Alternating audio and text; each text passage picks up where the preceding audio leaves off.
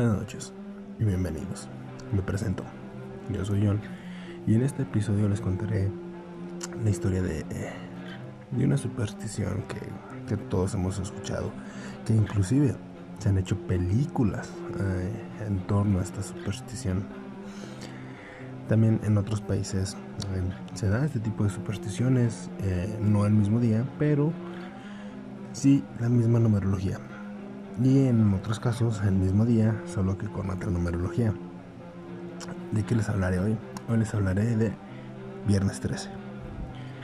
El viernes, para darnos una idea, el viernes en el mundo cristiano ha sido considerado históricamente como un día de luto. Aquí les va el porqué. Perdón. Pues aquel día de la semana en que fue crucificado Jesús de Nazaret un ejemplo muy claro en la decisión de Tom Sawyer, es que, ¿por qué le ponen nombres tan complicados? Tom Sawyer eh, de visitar un cementerio en la noche de un viernes.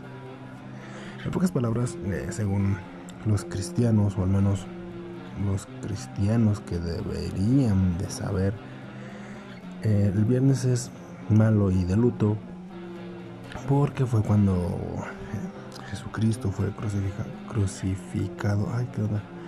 ante la cruz, bueno, en la cruz. Y pues ya de ahí todos sabemos la, historia. Pero otro ejemplo que también tiene que ver con la religión, es uno que se me, se me hizo muy peculiar. Otro ejemplo muy célebre, si no lo conocían, pues ahorita lo van a saber, es el viernes 13 de octubre, pero de 1307 cuando bajo las órdenes de Felipe IV de Francia, o sea, Felipe el Hermoso, que no lo busquen, no, no es hermoso, lo busqué ahí. Pues era eh, un príncipe, algo así. Y no, no es hermoso. Un grupo de caballeros templarios fue capturado y llevado ante el tribunal de la Inquisición para ser juzgados y condenados por supuestos crímenes en contra de la cristiandad. Pero eh, eso fue su, ¿cómo decirlo? Su escape para juzgarlos. Aquí les, yo les recomendaré una canción muy muy buena que habla de hecho de, de esto de los templarios. Se llama La maldición del templario de Warcry es esa historia, pero un poquito más extensa y dramatizada. Muy recomendable. Pero otra de las cuestiones por la cual este, el clérigo y la iglesia, inclusive el, rey de en ese entonces, este, pues inculparon a los caballeros templarios fueron por cuestiones económicas en ese tiempo, los, caballeros, templarios poseían, una gran fortuna, y aquí les va por qué. Los caballeros templarios en la antigüedad se puede decir que fueron los primeros bancos. Tú llegabas con un caballero templario, oye, ¿sabes qué? Tengo, eh, estas son mis propiedades. Eh, ellos te daban como un, un cheque, un vale, este, que representaba la cantidad aproximada, perdón, de tus bienes, tú te ibas y luego si en el otro pueblo o en la otra ciudad donde estabas había un caballero templario, llegabas con tu valecito y oye mira, eh, aquí tengo esto, eh, lo dejé en, otra de las ciudades, ¿qué onda? O sea, literalmente fue el primer banco de la historia. Pero bueno, eran los principales prestamistas y creadores de muchas eh, regiones de Europa, en especial de Francia.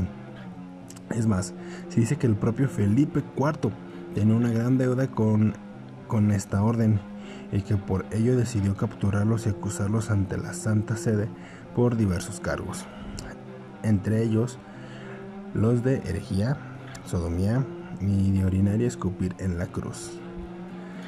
La acusación produjo la detención o asesinato de la mayoría de los miembros de la Orden del Temple. O sea, porque pues religión, ¿no? Porque católicos. Lo que, lo que finalmente ocasionó su, su separación. Perdón. Pero, sin embargo, algunos lograron escapar, llevándose consigo muchos de los secretos de la orden hasta el día de hoy, no revelados. También hay una como una historia que dicen que que ciertos eh, no sé si creadores del, de la masonería se dice, se cuenta, bueno más bien se lee que muchos son descendientes de, de los templarios y que ellos tienen esos secretos. Pero solamente un rumor, solamente los que sean masones muy involucrados deben de saberlo.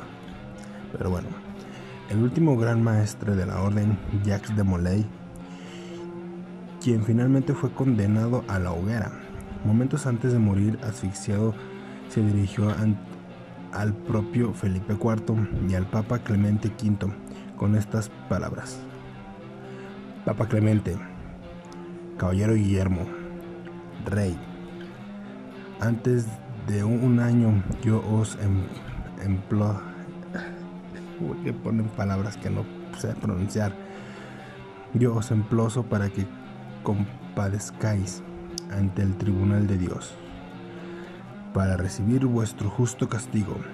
Malditos, malditos, malditos hasta la decimotercera generación de vuestro linaje. Y aquí viene un poquito del oscuro. Si bien los templarios fueron arrestados el viernes 13 de octubre de 1307, esta dramática escena tuvo lugar siete años después, el 18 de marzo de 1314. Este, como sea, tanto el Papa como el Rey murieron en los plazos fijados, a saber del 20 de abril y del 29 de noviembre de ese año.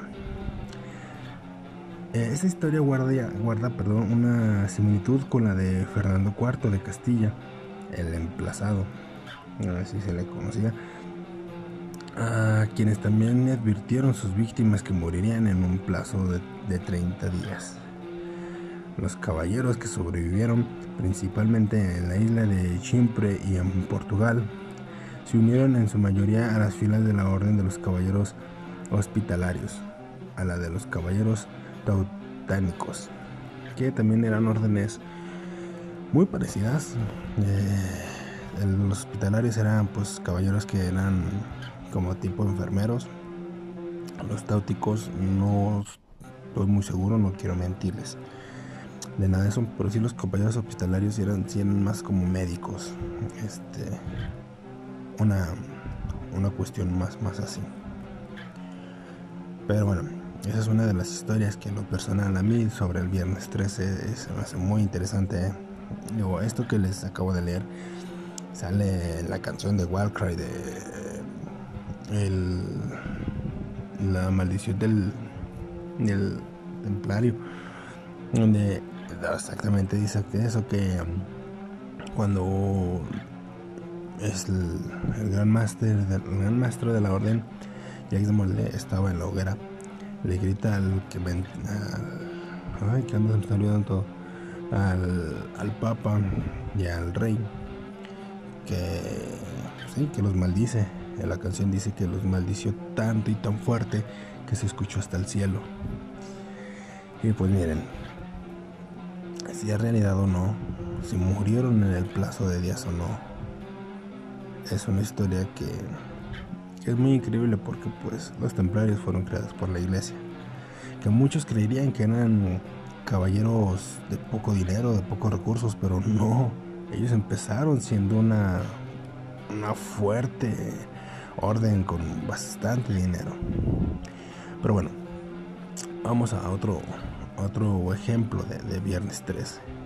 Por ejemplo, el viernes 13 de diciembre, obviamente, pero de 1939, en Victoria, esto es en Australia, tuvo lugar el llamado Viernes Negro, considerado como uno de los peores incendios forestales en la historia de la humanidad y el más grave en Australia. Dejó un saldo de 71 muertos y casi 20.000 kilómetros cuadrados de tierra fue arrasada por las llamas y más de 3.000 personas sin hogar. Curiosamente el viernes siempre, el viernes 13, eh, como a lo mejor no más días, pero este día es como que muy muy icónico. Por ejemplo, el viernes, obviamente 13 de octubre, pero de 1972, el vuelo 517 de la Fuerza Aérea de Uruguay se estrelló en los Andes. A a bordo perdón, iban 40 pasajeros y 5 tripulantes, entre quienes se encontraban integrado el equipo de Rigby All Christians. Para sobrevivir tuvieron incluso que alimentarse de los propios compañeros muertos, o sea, canibalismo. 72 días después fueron rescatados 16 personas con vida. Este suceso es conocido popularmente como el milagro de los Andes. Pero 45 personas y solo 16 y luego tuvieron que alimentarse de sus compañeros. Sí. Sí está, está muy muy feo. Otro ejemplo de, de viernes es el que pasó en, en, noviembre de 1992, obviamente, viernes 13. Fueron asesinadas las, las niñas del Alcácer. Alcácer, sí. Sucedió una noche donde Miriam, Toñín y Desire, Desire, Desire, Desire, no sé cómo se pronuncia en inglés, Desire, se dirigían a la discoteca Color de Pixent donde acudió por una fiesta de su instituto, donde acudieron por una fiesta de su instituto. Decidieron hacer un autostop. Eso es pedir ray aquí en México, o ya muy, muy de barrio, eh, pedir raite. Y se subieron el coche de Miguel Richard junto con, con Antonio Angles. En vez de llevarlas a la discoteca, las llevaron a un descampado donde las violaron, les arrancaron los pezones, las torturaron y finalmente les dispararon en la cabeza. Las enterraron en una zanja que habían cavado ellos mismos. Los cadáveres no se encontraron hasta 75 días más tarde por un grupo de agricultores que habían ido a mirar sus terrenos. Como digo, puede que sean coincidencias o simplemente la gente o nosotros mismos les hemos dado como que la importancia histórica a este día. Eh, también se cuenta que, por ejemplo, se dice que el, el, el 13, pues en sí ya es un número maldito. Si no me equivoco, en la cultura japonesa, perdón si no lo ubico bien, pero en muchas de esos el 13 es un número que no se, no sea, ni siquiera lo, ponen. Es un número que no existe. Pero aquí les va más o menos de, la historia del 13.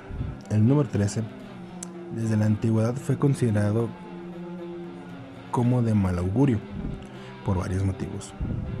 Entre los principales, el hecho de ser el siguiente número primo después del 12. El 12 sería tenido en, gran estima dada su practicidad y calidez con las matemáticas, ya que es un número pues muy fácil de, poder usar en matemáticas. Yo no sé mucho de matemáticas, no soy bueno, así que los que sepan, eh, espero ya así sea. O por ejemplo, en la última cena de Jesús, 13 fueron los comensales. Tanto la cábala como las leyendas nórdicas enumeran a tres espíritus malignos. En el Apocalipsis, el capítulo 13, corresponde al anticristo y a la bestia. Una leyenda eh, escandinava cuenta que en una cena de dioses en el Valhalla, Loki y el espíritu del mal, perdón, Loki, el espíritu del mal, era el decimotercer invitado. Esto se cristianizó, obviamente porque religión, porque cristianos, porque católicos. Más tarde al decir que Satán, Abadón, era el trece ángel en el Apocalipsis. En el tarot, este número hace referencia a la muerte, aunque para hacer justicia hay que añadir que no solo significa muerte, sino también significa cambio. O sea que puede ser que sea la muerte de un ciclo, pero pues la connotación pues, no es muy buena. Cambio de estado o de vida. O etcétera, o sea, es muy, muy similar. Asimismo, las brujas viajaban al monte Blacksburg en grupos de 13 durante el Walpurgisnacht. Walpurgisnacht. Eso, digamos que alguna misa, una misa negra o así. Pero al final de cuentas, el, número 13 siempre ha sido... Pues visto... Visto de, una mala manera. Siempre es un número que dicen que es maldito. Pero yo digo. Que es igual. Porque pues es un día más, es un número más, no tiene nada que ver. Oye, ahorita que, que me acordé, eh, como al principio del, episodio, les comentaba que a veces cambia el día, a veces cambia el número, pero siempre hay un día que es como que muy especial. Por ejemplo, el viernes 13 y el martes 13, que ese sí es más como de Latinoamérica. Por ejemplo, un viernes que caiga en el día 13 de cualquier mes se considera día de mala suerte en la mayoría de las culturas occidentales, que también en Estados Unidos se da, no sé por qué. Existen supersticiones similares en otras tradiciones, particularmente en Grecia, en los países hispanohablantes. El martes 13 tiene el mismo papel, al igual que el viernes 17 en Italia. Clínicamente, el miedo al viernes 13 se le llama paraseden, espérenme, parasedencatrifobia.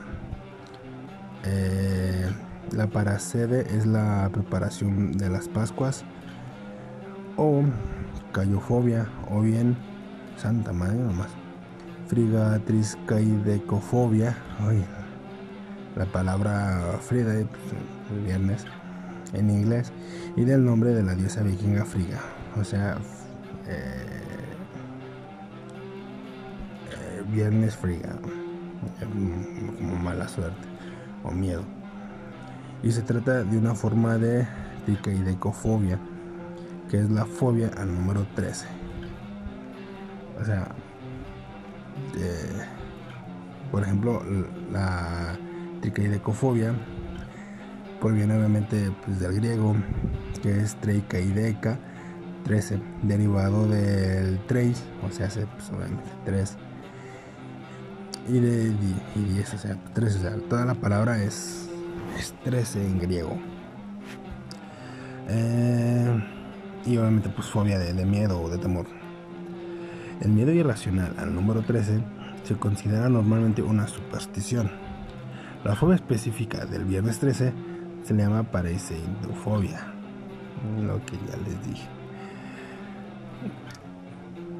Todo esto proviene eh, por la iglesia. Yo sigo, o sea, sí hay que tener respeto a todas las religiones y todo eso.